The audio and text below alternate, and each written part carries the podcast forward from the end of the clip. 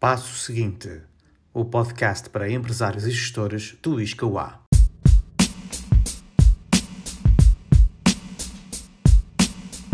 Por Miguel Pereira. As economias dos países congelaram durante os últimos meses por conta da pandemia de Covid-19. As pessoas modificaram radicalmente a estrutura dos seus gastos mensais em compras, tendo sido particularmente afetado o setor do comércio a retalho, que em Portugal, no espaço de uma semana, passou de uma aparente normalidade a um encerramento de portas. Apesar das medidas adotadas pelo governo para ajudar a minimizar os diversos impactos, como o layoff simplificado, linhas de tesouraria ou as moratórias sobre créditos impostos em rendas, não serão suficientes para compensar os custos desta interrupção abrupta. Aliás, será necessário que, a curto prazo, estas empresas produzam ainda mais valor para conseguirem fazer face aos adiados compromissos financeiros e fiscais. Neste período, muitos foram os exemplos de retalhistas que se tentaram reinventar, com encomendas por telefone, entregas ao postigo ou ao domicílio e ainda através da criação apressada de novas lojas online e presenças nas redes sociais. No entanto, outros retalhistas digitais ou multicanal que já tinham entrado neste mercado competitivo há muito mais tempo acabaram por conseguir absorver a maior fatia das vendas, pois estavam melhor preparados. Esta crise de Covid-19 teve não só a virtude de forçar os clientes a massivamente transitar para formas digitais de comprar bens, como também, e finalmente, de mostrar a muitos retalhistas que o modelo de retalho físico puro hoje em dia pode já não ser suficiente para garantir a sobrevivência dos negócios.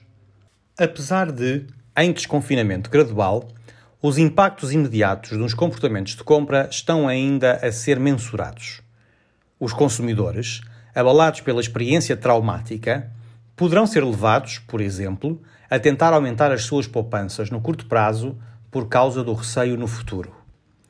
Quando ainda se discute se existirá uma segunda vaga pandémica que poderá trazer uma nova interrupção da economia associada à redução de rendimentos das famílias, falências de empresas e despedimentos, espera-se que a prudência dos consumidores leve à constituição de novas poupanças que lhes permitam estar melhor preparados para qualquer eventualidade.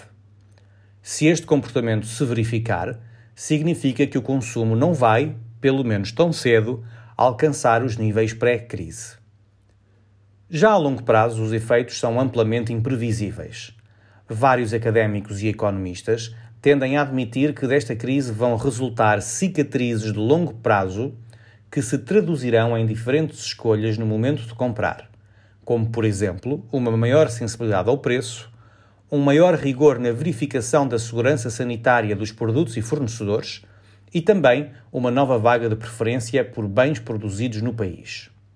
Então, de que forma é que os negócios de retalho físico se podem adaptar a esta nova e incerta realidade? Em primeiro lugar, concentrar os esforços nos seus principais clientes. Mais que nunca, é importante perceber quem é que de facto a sua empresa de retalho está a servir.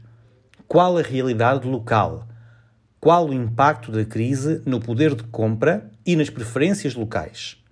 Compare os padrões de compra atuais com os pré-crise e ouça o feedback e até mesmo os desabafos dos seus clientes. De seguida, filtre essa informação e planeie o seu futuro. Em segundo lugar, esta pode ser uma oportunidade de repensar o seu sortido. Quantos produtos tem no seu espaço que não têm rotação e que, no fundo, representam dinheiro que está empatado? Aproveite para identificar esses produtos, fazer descontos de preço, realizar dinheiro e terminar essas categorias de produto.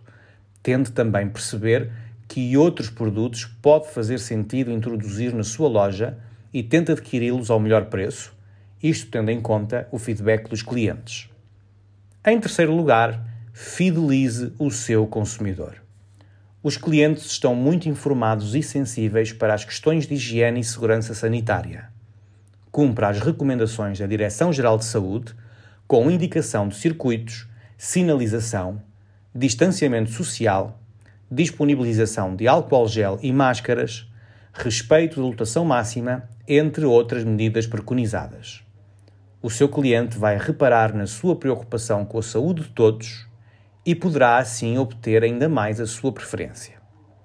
São ideias simples, descomplicadas, mas que podem ajudar o retalho físico a reerguer-se e, até mesmo, conquistar e fidelizar novos clientes.